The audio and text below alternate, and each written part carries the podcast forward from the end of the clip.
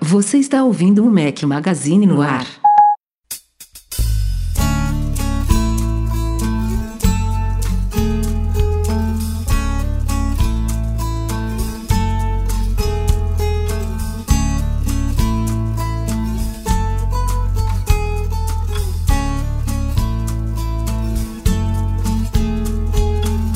Fala galera do Mac Magazine, bem-vindos ao nosso podcast 201. Estamos hoje ao som de Tracy Chapman, mais uma sugestão minha.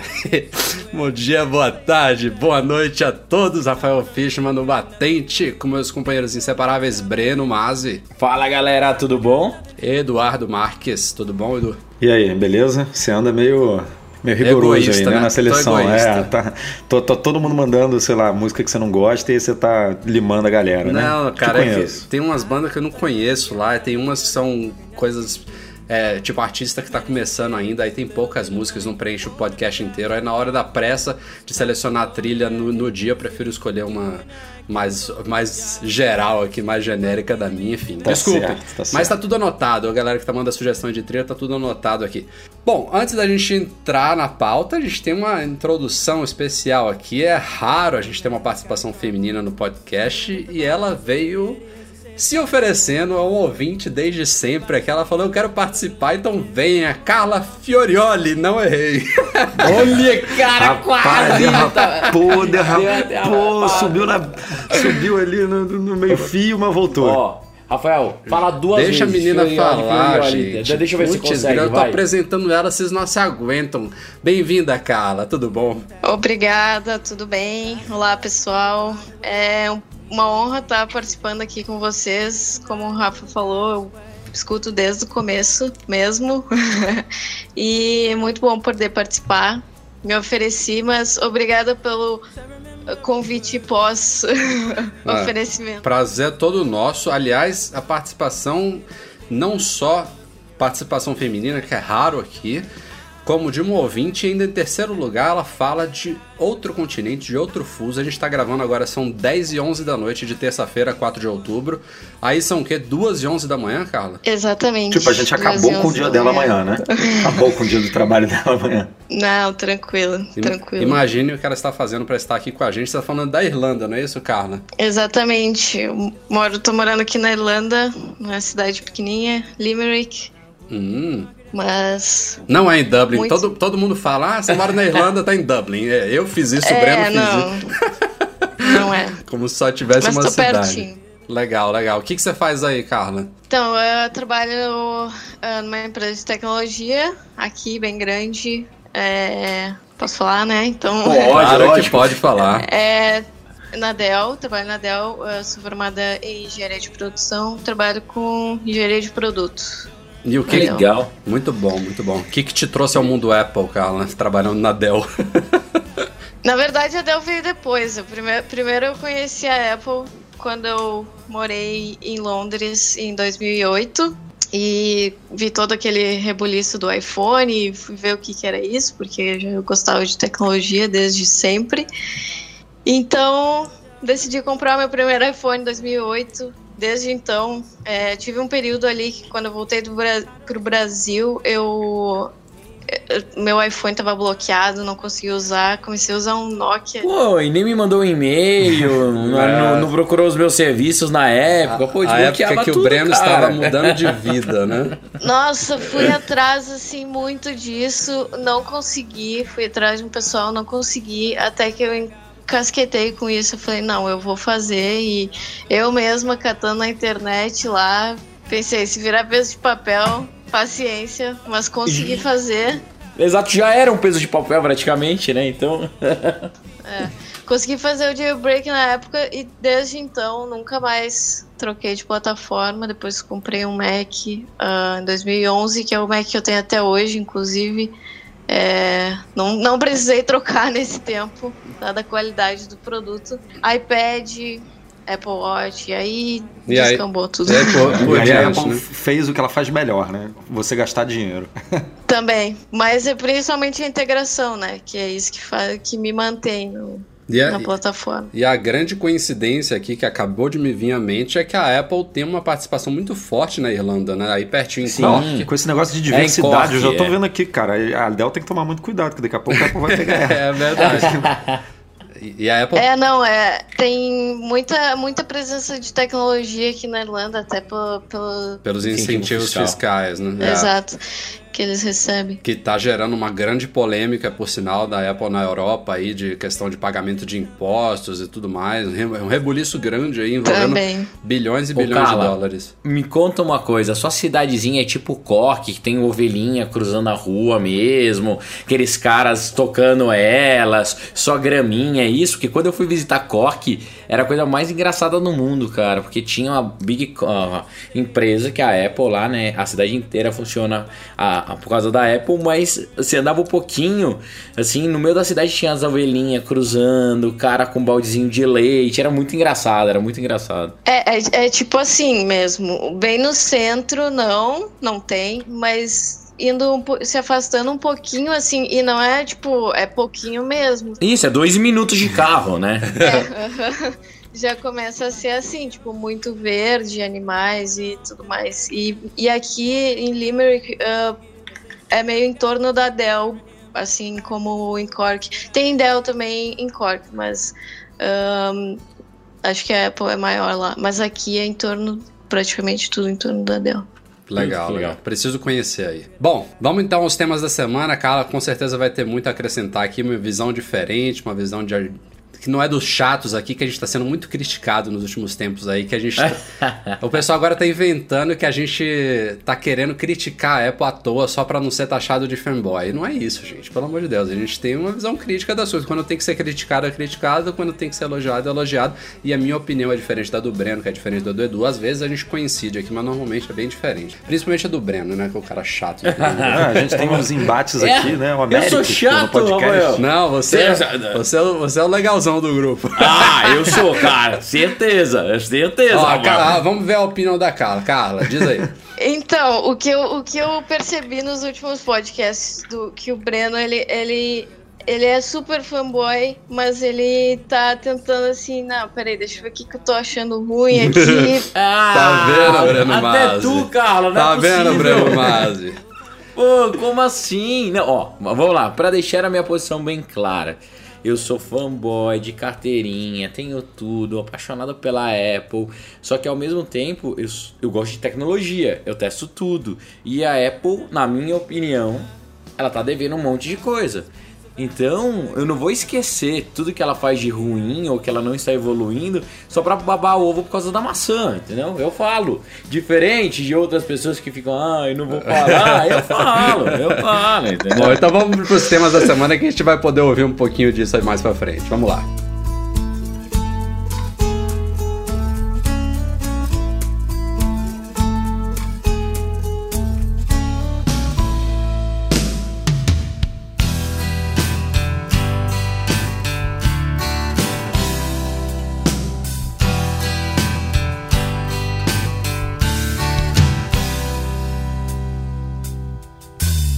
Recadinho aqui antes da gente entrar no primeiro tema da semana. Eu, Eduardo Marques, estamos embarcando nesta sexta-feira, dia 7 de outubro, no MM Tour 5. A gente confirmou, tem alguns podcasts aí, a nossa quinta viagem ao Vale do Silício.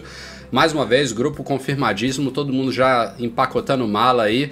Vamos ficar lá Todo no mundo Vale. já trocando mensagens, né? Já, o grupo do WhatsApp já está fervoroso aí. Um abraço a todo mundo que vai com a gente aí pro Vale. E estaremos lá, como eu falei, a viagem começa na noite de sexta-feira, dia 7. A gente retorna na manhã do outro domingo, dia 16 de outubro. Então essa semana o site vai estar nas mãos dos nossos, da nossa dupla infalível, Bruno Santana e Priscila, Clo- Priscila Klopper. Olha, aí, não, não, não gaguejei no da Carla, gaguejei no da Priscila. Mas estaremos de olho aí, as atualizações vão ficar um pouquinho diferentes nessa semana, como em todos os MM Tours. Mas a gente vai trazer muito um material lá. pequeno fuso horário aí, né?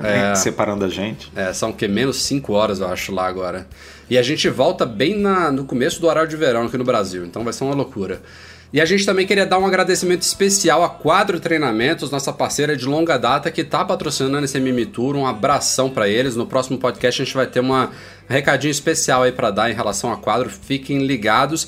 E também a gente publicou essa semana lá no site, para quem não viu, a apresentação de todos os 11 viajantes desse MM Tour 5, para quem quiser conhecer a galera bem diversificada. Temos duas mulheres no grupo dessa vez, não, é, não são as é, primeiras. Rapaz, o, o, o, grupo feminino né, do, do Mac Magazine tá aumentando, você vê. Tá. Ouvinte participando. Tem que ser. É, leitor, via, leitora viajando. Tá ficando legal isso. Pelo menos criticados por falta de diversidade, nós não, não seremos. Temos um gordinho aqui no grupo, Breno Masi, uma mulher, cara. Olha quem fala, uai bumba. Só tem os bracinhos fortinhos, o resto, Rafael. Bom, o primeiro tema da semana diz respeito aos mapas da Apple, que continuam nessa evolução devagar e sempre. A novidade das últimas, dos últimos dias aí foi que São Paulo foi agraciada aí com uma das últimas novidades, que foram as rotas de transporte público de metrô e ônibus. Uma novidade que chegou só ao Rio de Janeiro aqui no Brasil na época das Olimpíadas e agora é a segunda cidade a receber essas rotas aí.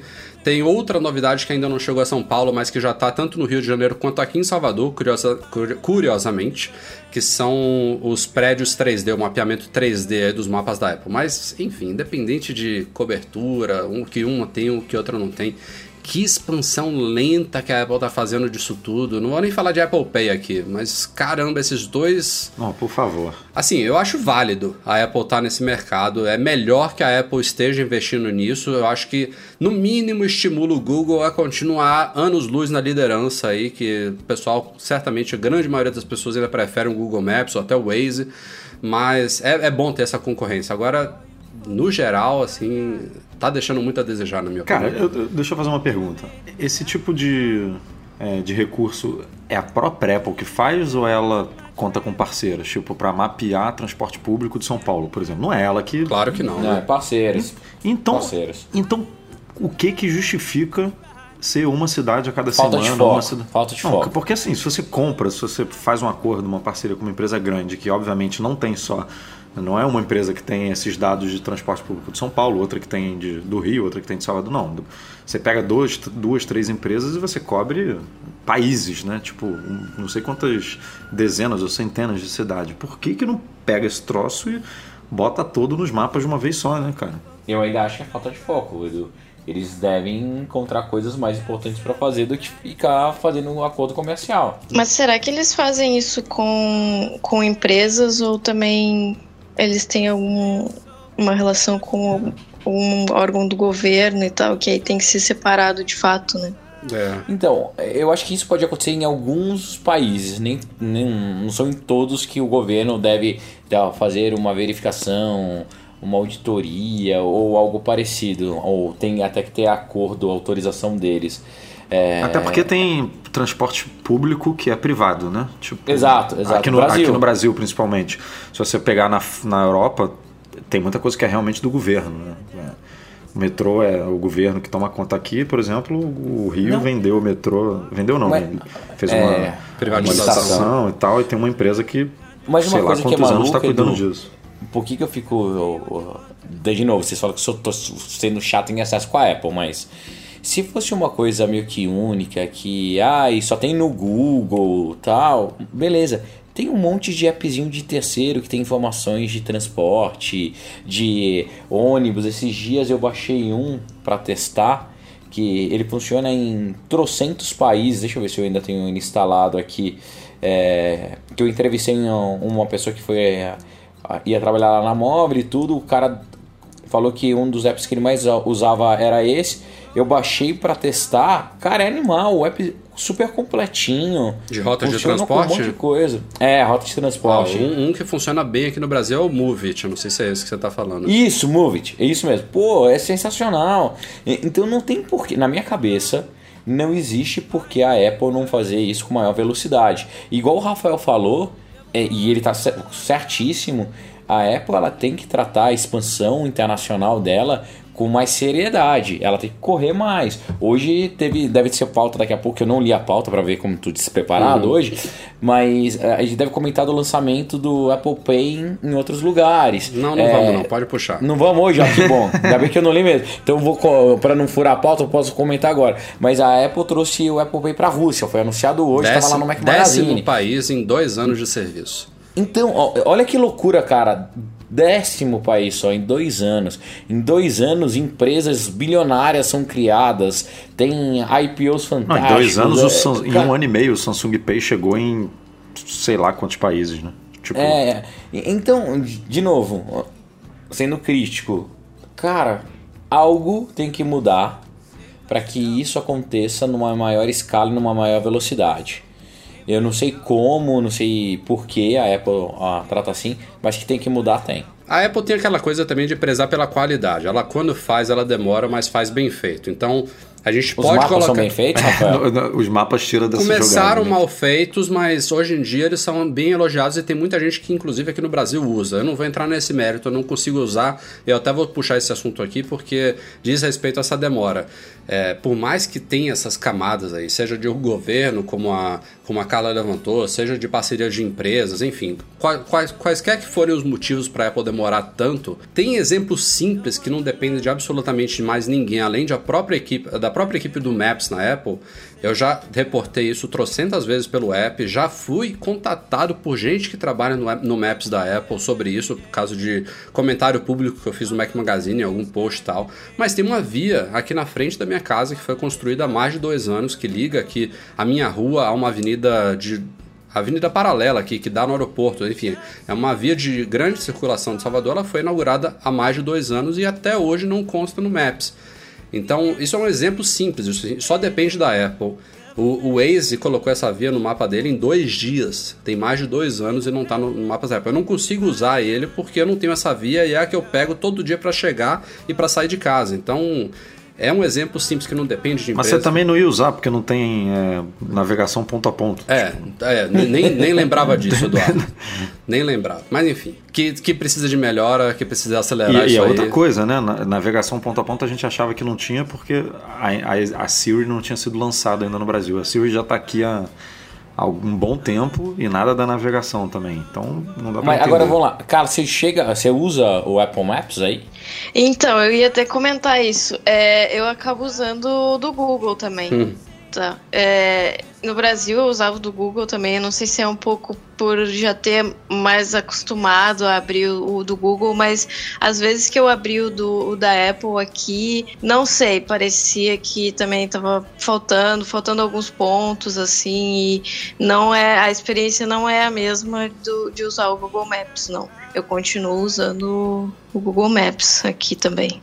E mesmo sendo no, num país da Europa, e é um país que, assim, é, tá muito perto do Reino Unido, então geralmente tudo que eles fazem lá, eles fazem aqui também. E não é o caso, não é o caso com o Apple Pay, não é o caso com, com o Maps também. É, e a Ai, Apple tá aí do bom, lado. Né? Não só eu. A que Apple... bom, mais uma pessoa criticando. É. Ah, que delícia. É. Isso aí é unanimidade mesmo. Vamos. A esperança é a última que morre. Um dia a gente chega lá. Tivemos da semana passada para cá dois casos de apreensões de iPhones no Brasil significativos. Começou parecendo ser grande, quando veio o segundo caso, aí eu que eu vi que era uma coisa grande. O primeiro aconteceu no Aeroporto Internacional do Recife, em Guararapes. É, um homem de, enfim, seus 20 e poucos anos, aí agora não me lembro ao certo, ele foi é, parado na alfândega com 56 iPhone 7 escondidos na mala. É, enfim, os aparelhos foram todos lá confiscados pela polícia, pela Receita Federal e tudo mais. Ele acabou sendo liberado depois de pagar uma fiança de 5 mil reais e declarou que era a primeira vez que ele estava fazendo isso, que ele tinha ido para Miami, parece, pela primeira vez. Depois rolou outras histórias aí, que ele na verdade não estava vindo de Miami, estava vindo de outra cidade que adquiriu os aparelhos no Brasil, uma coisa meio sem pé nem cabeça, mas a notícia básica é essa. E há poucos dias, na verdade, anteontem, no domingo, a polícia é, do Paraná apreendeu um caminhão com mais de 1.200 iPhones. Aí não foram todos iPhone 7, tinha 5S, acho que tinha 5C, tinha vários modelos no meio, tinha iPhone 7 também, mas eram mais de 1.200 iPhones escondidos no tanque de combustível de um caminhão. Cara. Ainda bem que não tinha o Note 7 lá no meio. Imagina, o Note 7 lá no tanque de combustível, bum! É, ó o perigo. A minha pergunta é: onde é que tava o combustível de fato? Verdade, hein? Verdade. Caramba. Eu... É que é, no, no caminhão ele tem aqueles O caminhão galões, deve, né? ser, deve ser enorme, né, cara? É, não, então ele é tem possível, galões. porque- Então, em algum dos galões, é, eles. É, eles tiraram, né? Deve ter tampado. Pelo menos tinha uma foto que eu não lembro onde que eu vi. Não sei se foi a galera que mandou no WhatsApp, tudo. Tinha uma foto que dava pra ver direitinho. Ele pegou um daqueles tambores e encheu os iPhones lá. Mas. A minha grande questão nessas apreensões todas, Rafa, não sei nem como você ia seguir a introdução, é Katsu, como os caras conseguem tantos iPhones? É. É. Cara, Pô, É. imagine o que é. não pegam. Imagine, Imagina o que não- Tudo bem que é paraguaio, não sei o que, velho. Mas é, isso pra mim é claro que vem da fábrica, não é possível. Não sei, não sei. E, cara, esse do caminhão especificamente, você vê o perigo que ele tava correndo, sei lá que esquema que foi esse. E esse aí era uma mula, né? Ele tava transportando só. E ele declarou que ia ganhar mil reais por aquilo ali. É uma mula. Pô, de- deixa nem- claro, né, Rafa? Que mula você não tá chamando ele de burro, não. Não, não, gente, pelo amor de Deus. Mula de transporte. Oh, pelo amor de Deus. Não, só deixa claro pra- pra Transporte galera de que não conhece carga. o termo, né? Não, desculpa. É, mas ele, ele tava. Ele, assim, ele não era dele os iPhones, é diferente do cara que foi pego lá, que ia inclusive revender esses iPhones numa loja, se não me engano, em uma pessoa. Uma lojinha lá de informática.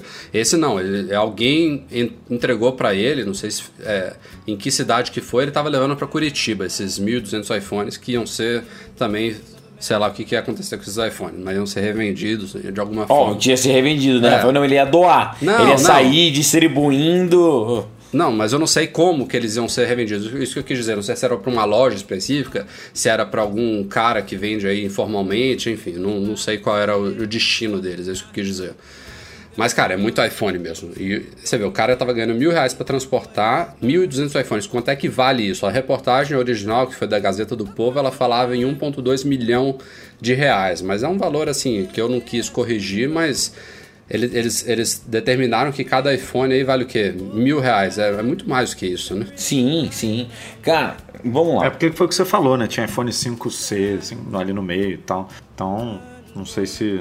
Não sei por quanto esse povo vende também isso. Ah, ah, aí no- na Irlanda ainda tem, ah, aí também acontece, como nos outros lugares do mundo, ter tipo russo ou argelino, chinês, essa galera que vai pra, pra comprar iDevices ficar na fila pra revender? Então, ah, em Dublin eu não sei, né? Mas aqui eu fui ali, não tem loja da Apple aqui, mas eu fui numa premium reseller no, no lançamento e tinha bem pouca gente e era gente que morava aqui mesmo. Mas, mas eu imagino que em Dublin deva ter mais gente.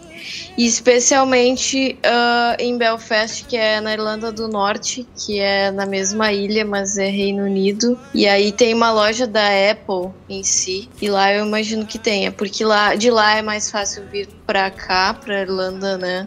No Uhum. sul. E também é mais fácil de sair ah, da Europa pela- aqui pela Irlanda do que pelo Reino Unido, né? Então eu acho que eles devem fazer esse movimento aí. Entendi. E a- agora só uma curiosidade, é, nessa premium reseller eles receberam os iPhone 7 já? Você conseguiu comprar o seu? Então, eles receberam o 7, não tinham o Plus. Ah, eu queria o Plus, não chegou, fiz uma ordem. Até agora, nada.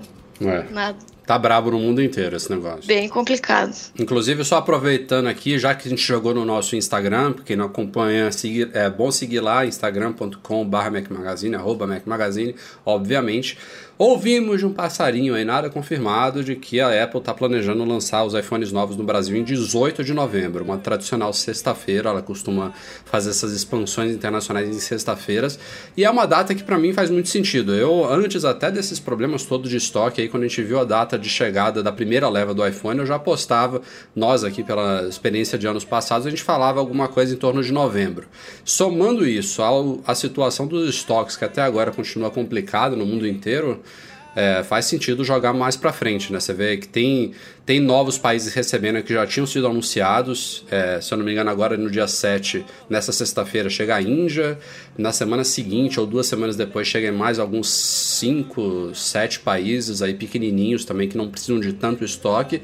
Mas a partir daí a gente não sabe de mais nada. Então faz sentido a Apple empurrar um pouquinho para frente sem muita pressa. Até porque o Brasil, mesmo com os preços lindíssimos daqui, tem uma demanda forte, viu? A gente vê aí que as vendas saem. Seja ah, tem duas lojas, né? Tem duas, duas lojas, lojas tem, é, claro. Tem que ter. E tem aquele esquema também que a gente até publicou no site, né? De que na teoria, no dia 8, se eu não me engano, 8 de outubro, os estoques, pelo menos nos Estados Unidos, dão uma melhorada por conta de um carregamento que que ficou preso um tempo, porque a empresa que estava fazendo o transporte oh. meio que faliu e aí complicou a chegada desses aparelhos nos Estados Unidos. São containers e containers de, de iPhones. E aí então, que isso teoricamente, sido, é, Edu, é, o que eu fiquei sabendo dessa história é que esses containers, tipo 80% são 7. A 7 Plus. Plus? Plus. É, que era o que estava faltando, né? Que no dia 8 todo mundo corre pro site, tá? A, a, a informação que me chegou foi: Breno, você está querendo o Plus Jet Black, né? Madrugada do dia 7 pro dia 8, corre para lá, é, vai ter reserva online e vai sobrar telefone. Vamos esperar, eu tô ansioso. Todo dia eu acesso lá o iStock Now, lá o, o sitezinho e fico vendo. Hoje já tem Jet Black normal em vários lugares, você já consegue pegar, reservar, fazer pick-up. E vamos ver se o 7 Plus chega no dia 8. Tô ansioso. Isso quer dizer que Rafael Fishman e Eduardo Marques vão trazer pro gordinho aqui um lá do Vale do Silício. Se tudo der certo. Vocês todos já devem ter ouvido falar de produtos recondicionados ou remanufaturados, que em inglês chama-se refurbished. São produtos que podem ter sido, por exemplo, usados em mostruários de loja, em showroom, ou produtos trocados por consumidores devido a algum defeito, ou até sem defeito nenhum, o cara desistiu da compra, enfim. Produtos que já tinham saído da caixa e que voltam para a empresa e são colocados à venda de novo. Tem muitas empresas que fazem isso da pior, da pior forma possível, que é literalmente pegar o produto como ele veio, sem fazer muita verificação, botar na caixa e entregar para o consumidor. Até por isso que esses produtos recondicionados tiver, tem uma, uma, certa má fama. Tipo, você paga menos, mas você vai pegar um negócio que é usado.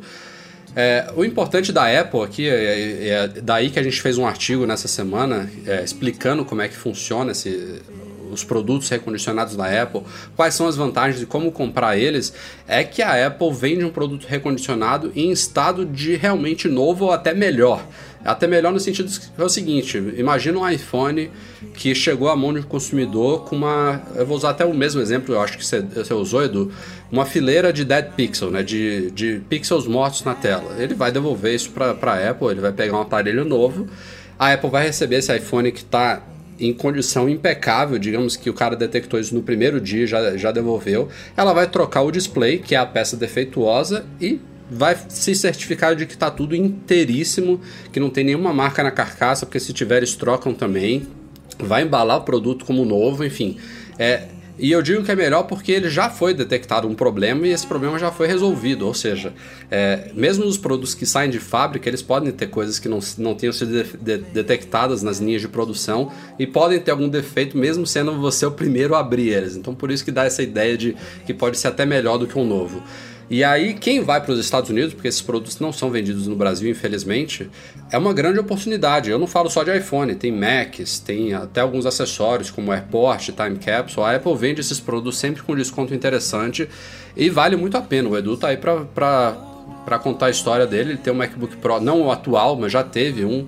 É, que já usou tive. por muitos anos, né? Que você comprou recondicionado lá nos Estados Unidos e foi uma experiência perfeita, né, Edu? Comprei, é, eu tinha uma viagem marcada para Miami para visitar um primo e aí comprei, mandei é, porque esses estoques, os estoques dos recondicionados na verdade eles não, eles ficam centralizados num armazém especial lá da Apple.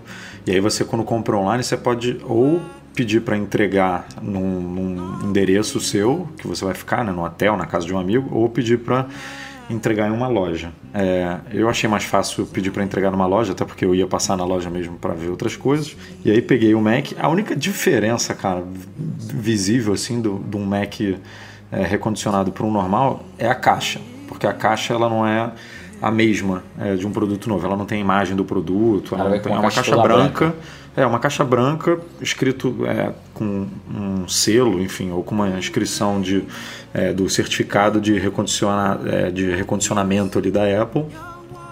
Mas lá dentro a organização dos produtos, enfim, a embalagem, como o produto vem, o isopor, era tudo igualzinho. E foi o que você falou, cara. Assim, é, eu não tive é, problema nenhum, mas se você tiver é, tem um ano de garantia como qualquer outro produto. É, se você sempre compra Apple Care, é, você pode comprar Apple Care para o produto recondicionado. Ele é, ele é, tratado da mesma forma é, que um produto normal, com isso que você falou, de ele ter passado por é, um duplo teste né, da Apple, porque na teoria todos os produtos novos, eles antes de botarem na caixa, ele deve passar por algum tipo de teste.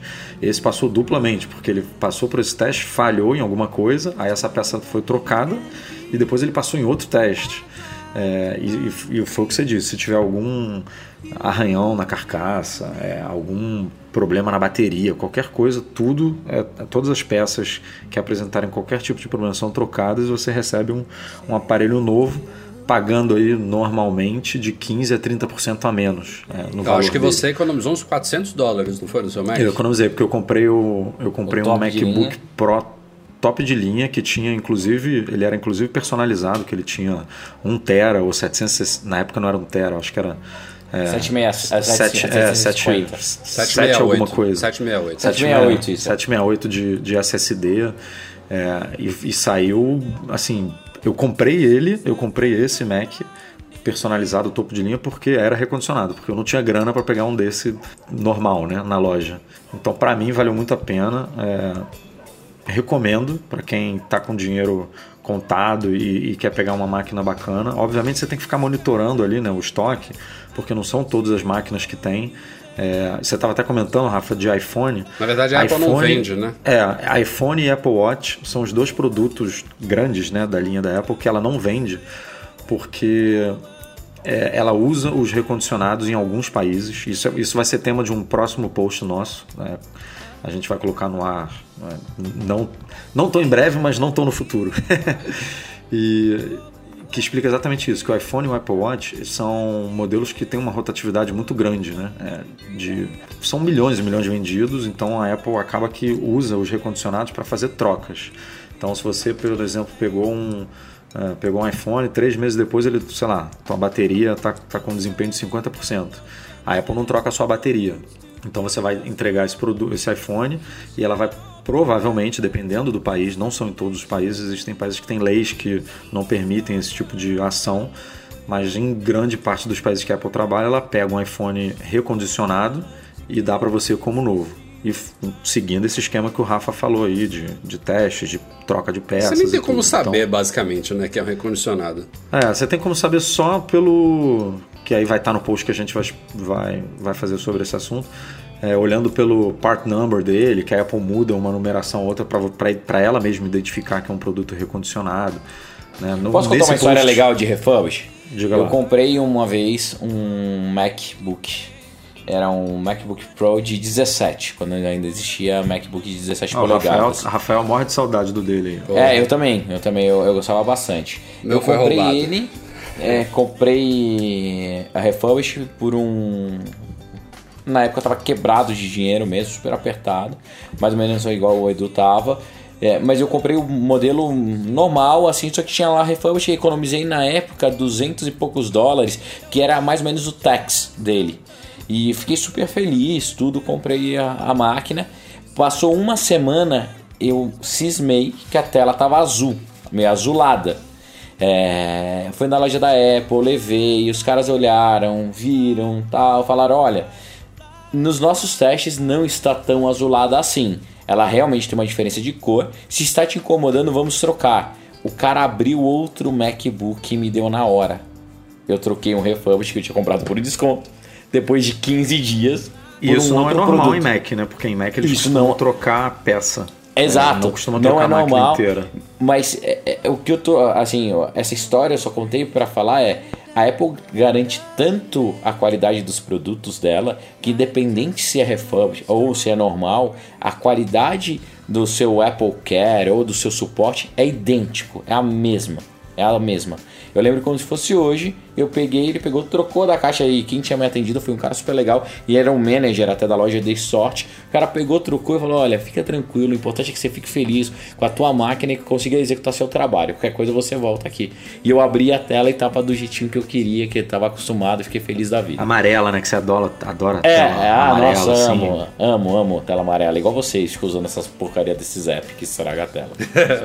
Mas é isso mesmo, a garantia dos, dos refurbished é exatamente igual. É um ano de fábrica e como o Edu colocou aí, você pode comprar Apple Care à vontade, não tem discriminação nenhuma. Então fica aí como dica para quem nunca ouviu falar ou então quem já tinha ouvido falar e tinha más impressões. Especificamente no caso da Apple, não é a única. Não sei se a Carla sabe alguma coisa sobre os refurb da Dell, mas eu imagino que também tem o mesmo nível de, de, de, de preocupação, o mesmo nível de qualidade. Todas essas grandes empresas, elas prezam por isso, elas não queimariam imagem por, por, por, por causa de um, uma coisa tão besta quanto. É, e que inclusive é boa para o meio ambiente, né? De você repor produtos, reentregar eles ao mercado, então tem que ser de uma forma bem feita mesmo. Então, É, eu acho que essas empresas maiores estão estão com muito com essa preocupação de quando, quando é que vai retornar o produto e, e reutilizar muito, né? é. Então, a Dell tem isso também. E, e, e é importante essa preocupação, porque é, um- é um benefício para o consumidor. A, a pessoa pode comprar um produto que nem vocês falaram, é de qualidade tão boa quanto os outros, por um preço menor, claro, em função, né? Leis, não, não é um produto novo. E é bom para a empresa também que, que não precisa descartar aquilo ali de outra forma, não precisa desmontar, enfim. Então so- todo mundo sai ganhando aí. Exatamente. Eu só faço questão que venha com cheirinho de novo na caixa. Ah, você, você compra compra vela, né? a velinha, velho. Compra a velinha Vocês que viram resolve. isso? A gente nem vai comentar no site porque não tem cabimento, mas teve. Acho que foi a 12, Sou- a 12 South, né? Edu, Isso, é, exato. Os caras lançaram uma vela A gente com cheiro de Mac Store. novo. Caramba, eu, eu preciso experimentar isso, sério mesmo. Ah, eu não tenho dúvida. O Rafael vai, vai voltar da viagem com umas 10, cara. Um pouquinho antes da WWDC, o Phil Schiller, que hoje em dia cuida das App Stores, né, tanto da App Store de iPhone quanto da de Mac, aliás, hoje em dia a gente tem App Store até na Apple TV, né, tem a App Store do Apple Watch.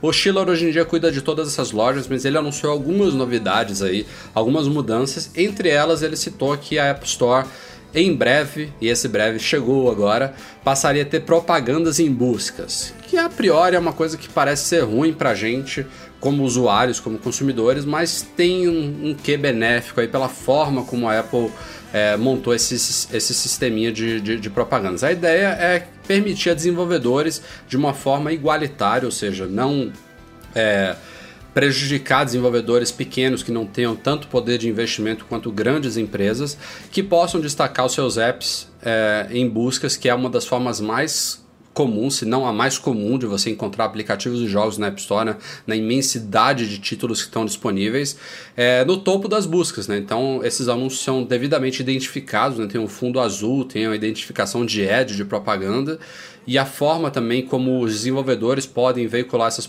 essas propagandas nas buscas foi muito bem feita pela Apple, de uma forma super simples, super direcionada.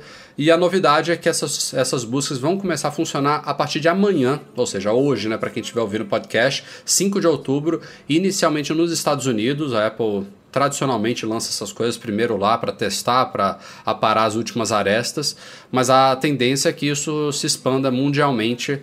É, imagino eu como a Apple vai ganhar dinheiro numa velocidade um pouco maior do que Maps. Apple Pay até que ganha, né? Mas eu acho que é um, uma coisa um pouquinho mais fácil dela expandir mundialmente é, de uma forma mais rápida.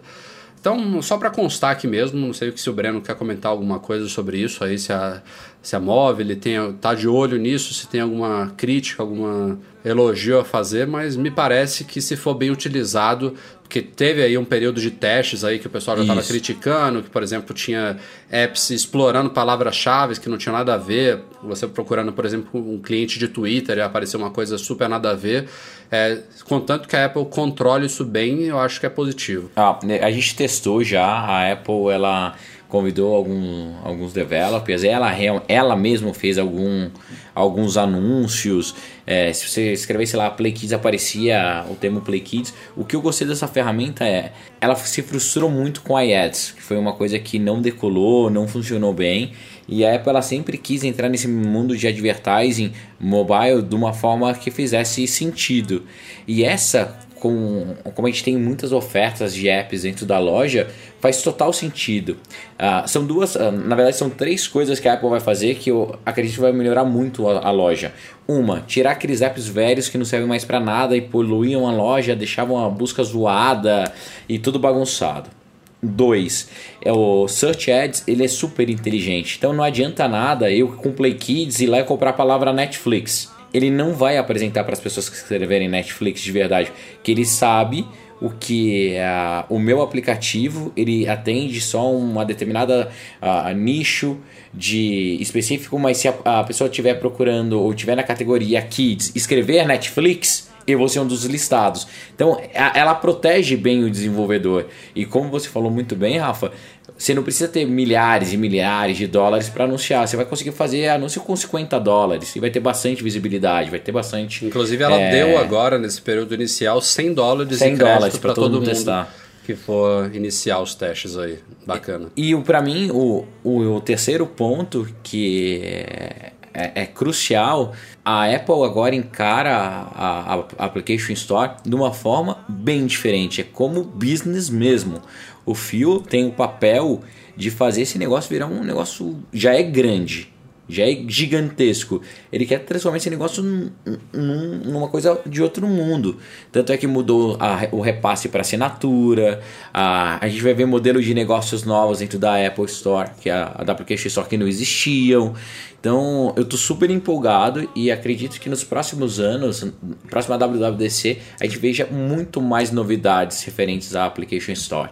Então é o primeiro passo que a Apple está dando. Então, parabéns, joinha. Estou super empolgado e com certeza irei investir não só no Play Kids, mas também em todos os produtos da móvel. Só falta um pouquinho de amor à Mac App Store, né? Que está abandonada. É, mas daí é um outro passo, né, Rafa? Deixa resolver onde eles têm maior, maior impacto e depois eles vão para a lojinha do Mac. Até mesmo que o Mac não teve uma adoção como a Application Store tem. Então, pois é, é não é obrigatório, né? Que nem na, na, no iPhone. No iPhone no iPad você é, precisa e a pouca... necessariamente né, distribuir por, por ela. Exato. Exato. E, a, e, a, pouca adoção que teve já perdeu uma boa parte, né? Devido às restrições e à falta de atenção que a Apple deu. Teve vários desenvolvedores que até chegaram a postar, mesmo não sendo obrigados. É, a única coisa que parece que era de diferencial mesmo era o iCloud. Eu acho que isso já caiu, a sincronização via iCloud. É, teve um tempo que só aplicativos distribuídos pela Mac App Store tinham acesso a isso, o que acabou incentivando, barra obrigando alguns desenvolvedores a distribuir os apps lá, mas teve alguns que falaram, ó, não está dando certo, não vale a pena, é, a gente vai ficar aqui fora mesmo. Aquela, aquelas críticas de sempre, né? Por exemplo, falta de um modelo de upgrade pago, que é uma coisa que a gente já pede há séculos, trial Isso, gratuito. Que, que nem na, na Application Store é, tem ainda, né? Mas, de novo, eu estou empolgado, acho que vai, muita coisa vai melhorar. Próximo ano teremos novidades importantes e que eles devem expandir para Mac Application Store também.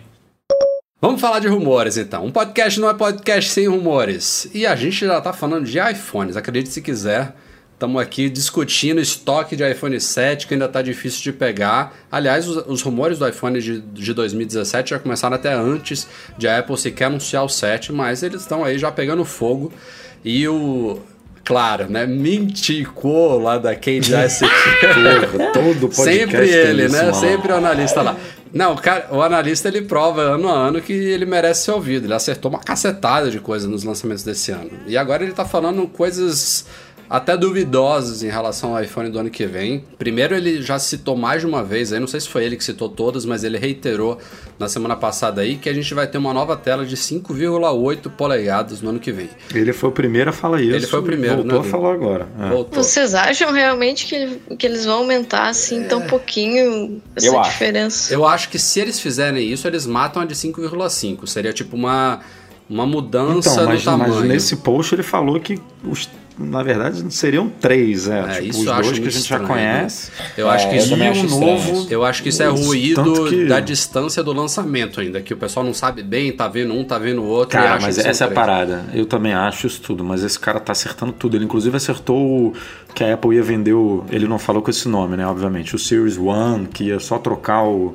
O o- chip, ia ser né? a mesma carcaça, tudo igual, só ia botar o chip mais novo. Tipo assim, ele, ele realmente acerta. A fonte do cara é, é boa. É, é inegável que é. E, e ele tá dizendo que tudo continua igual, que esse 5,8 vai ser tipo o que a gente ouviu muito esse ano, né? Que vai ser o Pro. Não, não necessariamente vai ter esse nome, mas é ele que vai ter, por exemplo, tela OLED e os outros vão continuar com LED. É, ele que vão ter os diferenciais, né? Assim, digamos. É. Então, Outra coisa que eu fiquei desesperado quando eu vi a Apple tendendo para uma estrutura toda de vidro de novo, a lá iPhone 4, né? A traseira de vidro e parece que a borda dele, a moldura dele seria de aço inoxidável, também a, a- a exemplo do Apple Watch aí. é só no de 5,8, Também, né? é, Ácido, só no de aço 5,8. inoxidável, porque o outro seria alumínio. Aí ele, a Apple estaria. Até que faz um pouquinho de sentido. Ela repetia o, a- o modelo do Watch no- no- nos iPhones. Ter um modelo mais básico de alumínio, um modelo mais top de aço inoxidável. Essa diferenciação de materiais, cores, a gente viu esse ano Jet Black chegando aí. Diante de todas as críticas e da fragilidade dele, é, uma- é um diferencial que chamou muita atenção, né? Se não fosse isso, acho que ele estaria bombando aí de longe como o modelo mais requisitado de todos. É, eu- eu- e essa parte eu não acho muito estranha. Agora, realmente, uma terceira cor, um, um terceiro tamanho de tela e essa diferenciação ainda maior, e só aqui trazendo também, não estava aqui na pauta, é, a gente pode pegar o exemplo de hoje, né? Terça-feira o Google fez um evento especial, lançou o Pixel e o Pixel XL, lá os novos smartphones que estão substituindo a linha Nexus deles. E são dois tamanhos, um de 5, um de, um de 5,5 polegadas. E as únicas duas diferenças entre eles é tamanho de tela e bateria devido ao espaço físico, né? Dá para você colocar uma bateria maior no modelo com uma tela maior. E ponto. Não tem mais nenhuma diferença. É o mesmo processador, mesma RAM, mesma câmera, mesmo tudo. E a Apple, na minha opinião, a gente já falou isso aqui várias vezes, ela peca em vou colocar uma aspas aqui em beneficiar quem gosta de telas grandes com diferenciais que são significativos. Esse ano, então, nem se Rafael, fala. posso fazer uma provocação? Diga lá. Vamos lá. Você já parou para pensar que a Apple ela pode não acreditar mais na tela de 5 polegadas e ela no lugar de deixar o telefone de é 4, né, o menorzinho, 4,7. ela deixa é, no lugar dela deixar o de 4 ponto- ó, 4,7, ela deixa o 5 como modelo de entrada e faz o Plus que a gente conhece hoje como o Base e faz o Pro como o XL. Mas aí não vende então de 4,7. Se ela não acredita. Não, não, não, da- daí não vai ter mais. Ela vai cortar o de 4.7. E daí fica mais perto, falando até do desenvolvedor, é, design de tela, composição, desenvolvimento de app, fica tudo mais fácil você ter numa tela, são telas próximas, 5, 5.5 e 5.8. Mas, Breno, eu acho que ela ainda vai continuar colocando coisa no de 5.8 que não tem no de 5, entendeu? É, Não, ela tem feito é, isso desde Eu sempre. também acho que ela vai fazer isso, mas imagina, o de 5 viraria o nosso novo SE. É, na verdade, 5 nem tá nos rumores, né? Eles, eles falam em 4,7, 5,5 e 5,8. Não tem esses 5, não. Isso você que tá tirando sua cabeça agora. Não, não, desculpa, é 4.7. Ah, 4.7. É, assim, eu, o pessoal já sabe, né? Eu peguei um 7 Plus aqui. Depois vou falar no meu review em detalhes. Eu tô me adaptando a ele melhor do que eu imaginava. É um trambolho, mas. Cara, eu peguei o 5S da minha esposa, parece brinquedo. É, é muito estranho, muito estranho. Mas ainda continuo achando um trambolho. Às vezes eu boto do lado de um, de um iPhone 6S, por Do exemplo. seu, bota do lado do seu iPad e você fala, pô, é mais ou menos igual. né? Ah, não! Só não ele é- usa um iPad Pro, cara. Só então não não, é tem porque essa. eu tenho o de 13. Porque Então, eu, eu, eu tô com uma curiosidade aqui. Carla, se você quer o Plus que você comentou antes, por quê? Porque você gosta do tamanho ou por causa da câmera? Por, o que, É, que te eu ia fez? comentar isso até, ia perguntar pro, pro Rafa, assim, como é que tava sendo maior, porque eu tenho o 6S normal, né? eu também tinha. Menor. E, e eu, queria, eu quero o 7 Plus pela câmera, Aí, principalmente, tá? mais Se uma. tivesse no, no menor, eu, eu pegaria o menor. Idem, idem. Porque eu, eu fui na loja e eles tinham lá em exposição, inclusive eles tinham o, o- não o Plus, né, mas o menor em Jet, em Jet Black. E, mas fui na loja, experimentei assim, vai, é grande esse negócio aqui. não sei, não sei como é que vou me adaptar, assim, mas mas vou, vou, experimentar, né? Vamos ver. Mas não sei. É, é pela câmera mesmo. Não, Cara, é muito grande. Não é Cara, é todo mundo que se adapta. Se adapta né? assim, não, não é todo adapta. mundo, Edu. Não é todo mundo. Não é, não é. Mas é muito. É, o, o, nível de reprovação de quem usa por muito tempo é muito baixo. É, bom. É, é, o, bem, assim, Rafa. Eu vi uma pessoa voltando do, do Plus pro, pro 7, que foi o Pedro, inclusive. Que é, ah, não, eu tenho, cara, eu tenho lá na empresa mais um, que é o Paulo Catai. E, um... Mas e quantos fizeram o caminho inverso e gostaram? Não, ó, vou falar por mim, tá? Comprei o Plus desde o dia que saiu, usava duas, três semanas, não gostava, voltava pro normal, tal. Fiz isso vários anos seguidos. Dessa vez eu tava lá com vocês na Alemanha, só comprei o Plus, não voltei com um pequeno. Cheguei a, aqui depois e comprei o. Eu tenho um Jet Black pequeno, que tá na caixa. Eu fiz um unboxing para vocês, coloquei ele na caixa e tá na caixa, guardado. Arranhado, mas tá na caixa. Mas tá na caixa. é, por que, que eu fiz isso? Se eu usar ele dois, dois minutos, eu largo o Plus. Dois minutos eu largo o Plus. E eu estou me forçando a usar. Mas na minha visão, hoje, não vale a pena só por causa da câmera e da bateria. Não é tão descomunal assim. Não é tão descomunal. Mas é opinião minha, tô usando, tem quatro semanas já, né, Rafa? Não sei quantas semanas a gente voltou. É legal, mas, velho, não é tão absurdo assim a melhora, não. Sabe que pelo, pelos unboxings e, e análise de vocês ali, eu queria o Jet Black, eu já dei um passo atrás, assim, não, vou pegar o o preto normal. É, e, e, mulher ainda é um pouco mais problemático, né? Porque normalmente bota o telefone na bolsa, aí o Jet Black vai, vai marcar todo mesmo. E brinco ah. e bolsa. Vai virar é. um Scratch Não, Black. Não, e eu, e eu vi um lá na loja também, e, e aquelas marcas de digitais ali, uhum. meu Deus do céu, é, é impressionante. Você vê, você vê, a bactéria andando, né, assim, na digital. É impressionante. É, e pulando de um rumor para outro, já que a gente falou aqui de iPads, também se fala, e a gente viu que esse ano a Apple pouco mexeu na linha, né? Ela só atualizou os iPads mini, não foi? O que, que aconteceu mesmo? Que eu já até esqueci. Ela, ela, ela atualizou preço só, na verdade. Só preço? Ela... Não, Edu, não, ela preço, fez alguma coisa. Desculpa, preço e capacidade. Isso, capacidade. Tinha esquecido o que, que foi. Foi tão silencioso, tão corrido que ela, ela atualizou só capacidades. E, e, isso já era esperado, né? Os rumores já falavam que em 2016 a gente não teria novidades em iPads. Claro, o ano não acabou ainda, mas é praticamente não, a gente improvável. Te, a gente teve, né, o, o iPad Pro de 9,7. Sim, sim, eu digo, não teria ano. mais novidades, desculpa. Ah. É, que ficariam só para 2017 e, de novo, esse rumor está voltando à tona. É, parece que entre março e junho, ou seja, aí no nosso, no nosso outono, primavera, lá no, no hemisfério norte, é, que a gente vai ter novos iPads aí, uma mudança em toda a linha. Talvez a Apple passando para o primeiro semestre aí, os iPads, equalizando tudo, porque a gente teve nos últimos anos iPads soltos no primeiro semestre, depois outros iPads no segundo. Então, parece que ela equalizaria, atualizando todos eles juntos no primeiro semestre de 2017. E aí, assim como o iPhone, a gente tem um suposto novo tamanho de tela. Continuaria o de 7,9, que é o mini, que a gente não sabe se vai continuar com esse nome ou se vai virar também um iPad Pro mini. É, eles falam que vai virar iPad Pro de é. 7,9 polegadas. Mas aí um leitor até falou uma coisa interessante lá no site. Se vai ter iPad Pro de 7,9 de 9,7 que não vai ser mais, né? Estão falando que vai ser 10,1 e de 12,9 para que é o Pro, né? Derruba ah, o Pro, aqui, fica tudo iPad puro, né? É porque a gente está falando da Apple, que adora botar esses negócios, botar sufixo. Su é, superlativos. Ah. É, comercialmente, né? Falando, ah, é um Plus, iPad Pro. Pro é. é. é, porque o Pro, eu imagino que o Pro seja por conta do. para martelar mesmo o negócio de uso profissional, né? Do Apple Pencil, do, do Smart Keyboard, que você pode trabalhar. Com a gente já viu que não, não é tão assim que, que o negócio funciona. Mas enfim, tem esse tamanho novo de tela também que eu acho que é mais ou menos como. Minha aposta, pelo menos, é mais ou menos como essa coisa do iPhone. É, eu acho praticamente impossível a Apple manter 9,7 e 10,1, assim como 5,5 e 5,8 do iPhone. É um novo tamanho, seja lá por é, quê é, desse novo é tamanho. Novo, por que 0,4, né? Tipo, vou mexer em zero.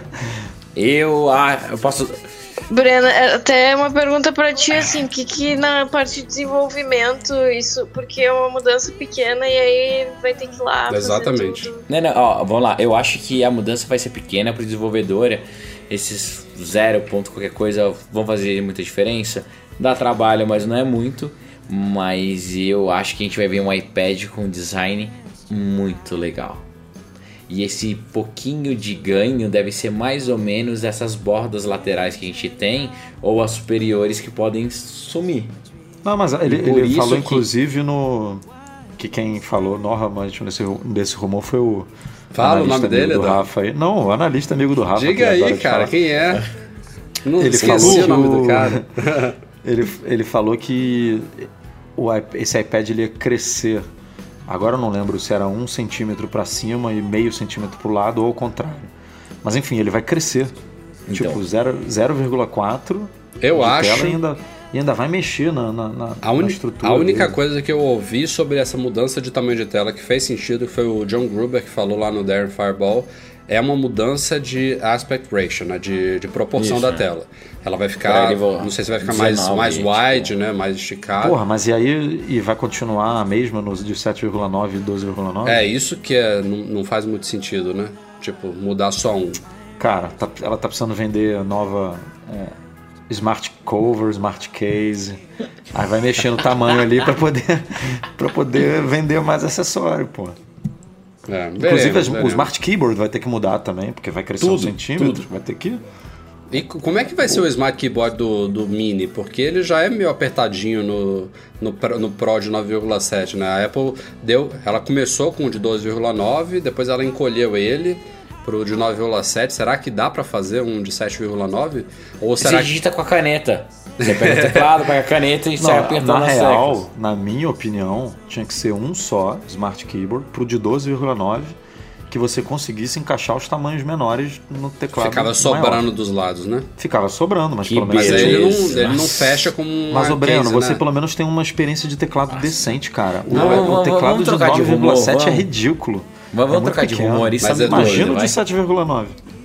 Não, mas ele, ele, ele funciona como um Smart Cover também, Edu. Não ia dar certo isso, cara. É, não, teria que, teria que ser só teclado, né? A gente separou aqui outro rumor porque não tem absolutamente nada a ver com os que a gente discutiu até agora, que é uma coisa que já vem recorrente. Como vocês sabem, a Apple ela desenha os chips que equipam os iPhones, os iPads, os iPads desde o iPhone 4, é isso? Que veio com o chip A4? É, eu, eu, eu falei isso escrevendo post, mas alguém, eu não vou lembrar o nome, obviamente, falou que na verdade os iPads lançados é, an- an- anterior a esse iPhone já tinham o chip da Apple. Então, Mas ele não tinha essa nomenclatura. Acho que o primeiro mesmo foi o A4, que veio do iPhone 4. Antes, talvez eles tinham um código qualquer aí. A Apple começou a promover no iPhone 4. Mas enfim, o fato é que ela desenvolve esses iPhone, esses chips é, sobre a, a plataforma arquitetura ARM, né, ARM, é, desde o iPhone 4, como a gente está falando, ou até um pouco antes. E, e esses chips estão evoluindo a passos largos. Ano a ano a Apple se gaba aí de evoluções tecnológicas, de processamento, de eficiência energética, de parte gráfica. E não é balela. A gente está vendo aí uma curva crescente aí, tanto nos iPhones quanto nos iPads. Eles estão realmente super poderosos hoje em dia. Acho que a gente já chegou num nível que tá até difícil de explorar tudo que eles têm a oferecer. E tá chegando num nível que eles estão ficando equiparados até com certos Macs, né? A gente viu o benchmark aí do chip A10 Fusion aí do, do iPhone 7, que supera todos os MacBook Air já lançados no, no benchmark single core, já supera até o Mac Pro de 2013 também no, no single core, claro que não no multicore. E a gente está falando de chips que são super compactos e super otimizados para uma baixa, uma, um baixo consumo energético, uma quase nula dissipação de calor, porque eles estão dentro desses aparelhos minúsculos, como iPhone, como iPad, que é tudo todo o espaço possível é ocupado por bateria e fica um, um pedacinho minúsculo para a placa lógica, onde no meio dela está o chip tão, o chip lá que a Apple desenvolve. Então, imagina um chip que não tem toda essa preocupação, que pode ocupar um espaço físico maior, que pode ter maior dissipação de calor, destinado a Macs. Então, o rumor que está se aquecendo ano a ano e agora começou a pegar mais fogo porque tem até referências já sendo encontradas nos códigos do macOS é um possível adeus à Intel, né? É, a gente lembra aí que há muitos anos a Apple usava um chip que era desenvolvido em parceria entre IBM e Motorola, que era a linha PowerPC, a gente foi PowerPC G3, PowerPC G4, até o G5 foram os últimos. E aí teve um grande rebuliço lá em 2006, se eu não me engano, que foi a migração para a linha Intel. o Steve Jobs veio apresentando que o OS 10 estava tendo vida dupla há não sei quantos anos, que ele estava rodando tanto nos chips PowerPC quanto nos Intel. E essa migração acabou sendo muito bem sucedida, né? A Apple está aí há muitos anos com uma parceria muito forte com a Intel que também é parceira da Dell, diga-se de passagem. mas a, a, eu, fui eu que escrevi esse post, inclusive, mas agora eu me, me toquei numa coisa aqui. A Intel ela pegou alguma coisa aí para poder fabricar também chips ARM, não, não, não pegou Sim, sim, é, mas eu digo adeus, adeus dos chips Core tal, chips realmente sim, é, isso, desenhados, isso, desenhados pela Intel, que inclusive também está numa mudança aí desse, desses, desses processos de upgrade de chip. Ela sempre tinha um, o chamado ciclo TikTok, né? Que é. O, agora não me lembro se era o TIC, se era o TOC, mas tinha um ano que era aquelas mudanças mais drásticas em arquitetura, em processo de, de fabricação, diminuía os nanômetros lá, que é o tamanhozinho dos chips e da quantidade de transistores, enfim é coisa muito técnica aqui. Tinha um outro ano, o ano seguinte, que era o, ano de aperfeiçoamento. É mais ou menos como os iPhones e iPhones S. Então tem uma mudança drástica de design e depois tem um aperfeiçoamento com mudanças mais internas, mais de polimento. E a Intel mudou isso, ela não está mais fazendo de dois em dois, ela passou a ter um ciclo de três em três anos. É, eu não sei se isso também teria um pouco a ver aí, se ela estaria desacelerando, se é uma mudança mesmo em, em todo esse é, esse mercado de chips, que também não é só a Intel que faz, né, como a gente sabe bem. Mas eu vejo, eu vejo tantas coisas boas quanto coisas ruins em relação a esse rumor aí. Uma das coisas ruins que muita gente está preocupado é com o abandono da arquitetura Intel, por exemplo, Bootcamp, né, para você rodar o Windows no, no Mac, talvez não seria tão mais simples quanto é hoje, né? Quem lembra da época de PowerPC, a gente tinha emuladores. Tinha inclusive um emulador que foi comprado pela Microsoft na época chamada, chamado Virtual PC e era uma experiência terrível, né? Porque era tudo emulado mesmo, não era virtualizado como é hoje.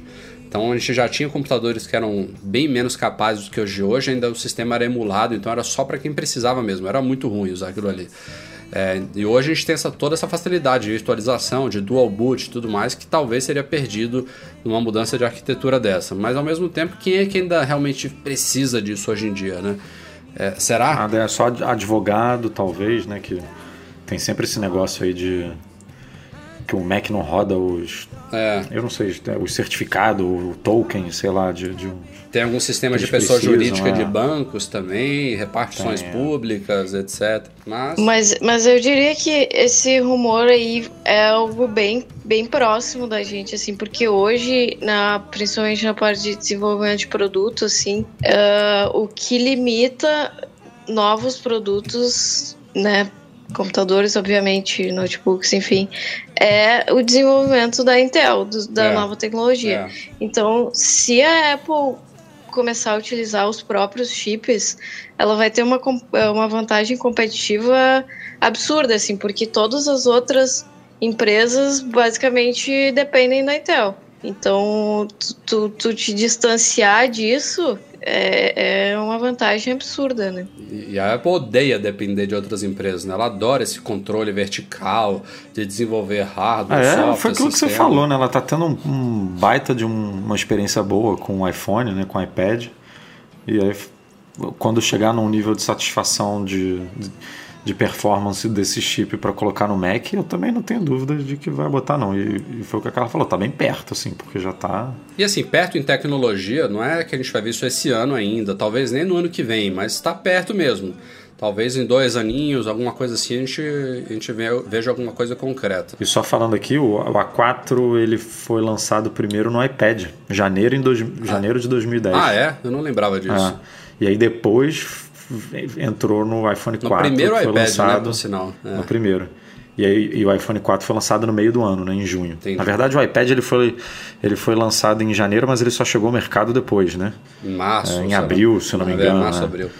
É. Mas enfim, chegou, foi apresentado e chegou antes do que o iPhone 4, que foi lançado no meio do ano. Antes da gente ir para os e-mails, como sempre, temos um recadinho da MM Store, dessa vez um pouquinho diferente. O Edu, nosso companheiro aí, fez um review completo de um mouse da Logitech, o MX Anywhere 2. O Edu, quem viu aí o review, sabe como ele está satisfeito com esse mouse, abandonou os da Apple depois de muita teimosia. E a gente resolveu fazer esse review completo aí para falar de todos, tanto dos pontos positivos quanto dos negativos, mas os positivos a balança pesa muito mais para esse lado e por isso a gente colocou esse mouse também à venda lá na nossa, nossa lojinha em store.macmagazine.com.br, não é isso, Edu? Isso aí, não e não fala mal não do, da minha época de, de Magic Mouse. Eu, eu, Só você, Eduardo. Eu, eu, me diverti, eu me diverti com o Magic Mouse, mas me frustrei muito esperando o Magic Mouse 2. Tá tudo lá no post, enfim, vale a pena ler, mas só resumindo, peguei esse mouse especificamente. O Breno e o Rafa, eles têm a outra versão, né, a versão mais parruda desse mouse, que é o MX Master, mas eu sempre gostei de mouse menor, que, que fosse mais fácil de transportar e que tenha um encaixe melhor na minha mão, eu não tenho uma muito grande nem nada, então estou é, muito satisfeito, ele é, tem muitos botões, é totalmente personalizável, é, dá para usar em qualquer superfície, qualquer superfície de vidro, né? uma mesa que não é tão, tão lisa, tão perfeita, ele também pega, ele faz o tracking muito bem.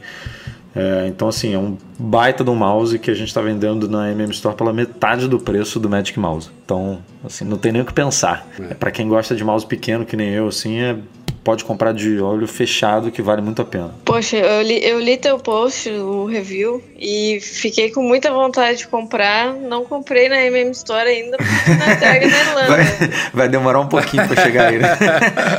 Mas achei muito legal.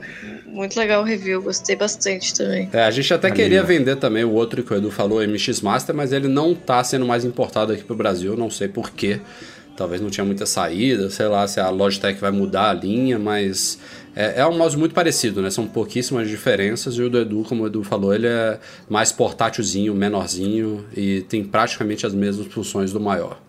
Então, confiram lá.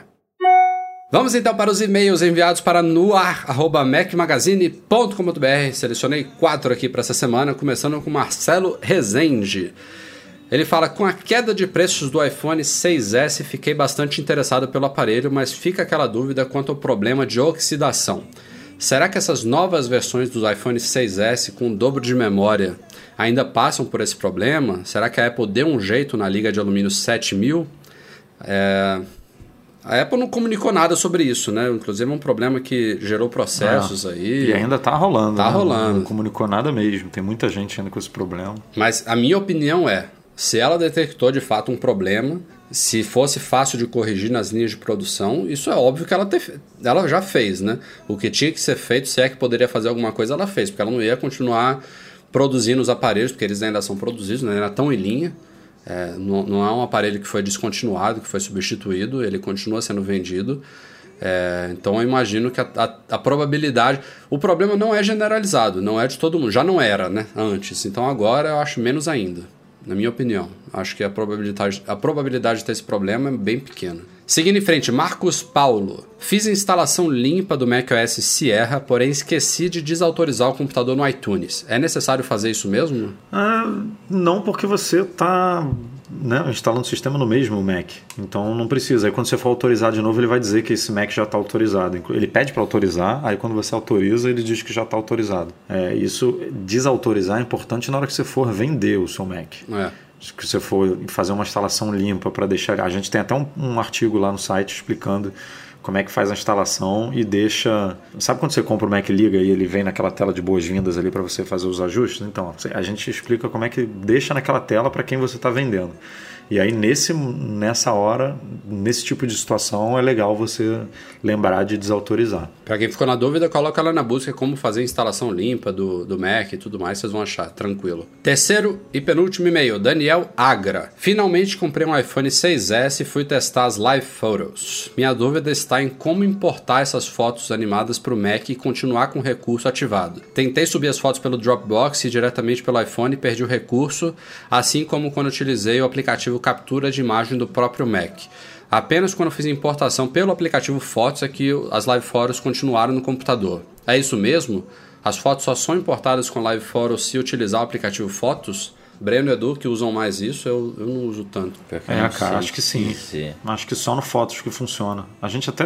é, não sei em qual. Não é só no Fotos, que no, no Mensagens agora também vai, né? Então, Tipo, não, no mensagem, só no Fotos que eu digo de, de, De importação. de importação. Né? É. Se você, por exemplo, arrastar para o desktop, sei lá, usou aquele outro aplicativozinho que pega foto, que eu esqueci, captura de. Não, não é. Como é que é É, nome dele? captura de imagem, ele até citou captura de aqui. imagem, é. E botar pro, pro desktop, ele não, não vai funcionar. É meio bizarro isso. É porque não tem uma extensão, né? É, é, uma, é uma imagem e um arquivo de vídeo, né? Que o iPhone. É, mas o, o, o Mac OS tinha que suportar Tinha. no Finder, no, no desktop, em qualquer lugar, né? Mas ele a, tinha. a ele- reprodução a Apple, desse arquivo. A Apple tinha que ter uma extensão, tipo live, né? Ponto live, alguma coisa assim. Porque se for JPEG é uma coisa, se for Move é outra. Não- eu não sei como seria, mas realmente é estranho. Vamos lá. Último e-mail da semana é do Alexandre Macê. O que acontece se eu plugar ao mesmo tempo num iPhone antigo, o novo fone de ouvido Lightning, que acompanha os iPhone 7 e um fone comum de 3,5mm? Duas pessoas vão ouvir música ao mesmo tempo? Não. O que acontece, Alexandre, é que vai no último fone que foi plugado. Basicamente isso. Você pode ficar brincando aí tentando plugar os dois ao mesmo tempo, mas não vai dar certo, ele vai escolher um. Então, se você plugou o Lightning e depois o de 3,5, ele vai assumir o de 3,5 e vice-versa. É o último que você conectou, é o que vai funcionar para dar saída das músicas. Bom, galera, este foi o Mac Magazine no ar número 201. Como sempre, eu gosto de agradecer a participação especial da vez, Carla Fiorioli. Muito obrigado, foi ótimo ter você aqui. Eu que agradeço, foi, foi muito divertido, muito, muito legal conversar com vocês. Sempre escutei e, e fazer parte assim é, é engraçado, mas foi, foi muito divertido. Foi ótimo mesmo. Obrigadão, tudo de bom pra você aí e você volta no futuro, pode ter certeza. Foi muito legal ter você aqui. Obrigada, obrigada. E, e diz pro pessoal lá da Delma aí, se você tirar uma cochilada que a culpa é nossa tal. pra aliviar a sua barra. Vou deixar, não, tranquilo. Valeu, Breno. Valeu, Edu. Até semana que vem. Edu, na verdade, até daqui a três dias, né? Vou ver sua cara feia no MMT. Ah, Mais uma semana ao lado do Rafael, Meu cara. Ninguém Deus. merece, né? Essa, essa sociedade, um no Rio e em Salvador, funciona tão bem. muito, muito. Bah, eu quero, quero muito ir num MM Tour com vocês. Não, não, não deu de casar as datas ainda, mas, mas irei. Oba, Irei. show de bola, Oh, será muito maravilha. bem-vindo. A gente dá um jeito aí de fazer um pacote especial saindo de, de- da Irlanda pra lá. Ó, boa. Cara, mas adorei, então até a próxima semana que vem. Infelizmente não vou conseguir ir para o MM Tour esse ano. Sou enrolado na empresa, adoraria, mas não vai rolar. Mas se rolar a gente faz remoto, se não vai pular um, um podcast, eu volto daqui duas semaninhas. Obrigado, Carla, pela, pela presença, pela audiência, que volte mais vezes. Edu, beijinho do gordo, cara. Valeu também a todo mundo que nos apoia lá no Patreon, especialmente os patrões Ouro, Leonardo Pedro Said e Rogério Vieira. Um abração a todos vocês. Obrigado também ao Eduardo Garcia pela edição e a todos vocês pela audiência. A gente se vê na semana que vem ou na outra. Vamos ver como é que vai ser. Se a gente grava lá, eu e o Edu sozinho, com o Breno remoto, com o pessoal do MM Tour. É, dê um desconto pra gente, mas daqui a uma ou duas semaninhas estamos de volta aí. Valeu a todos pela audiência, um abraço e até a próxima. Tchau, tchau.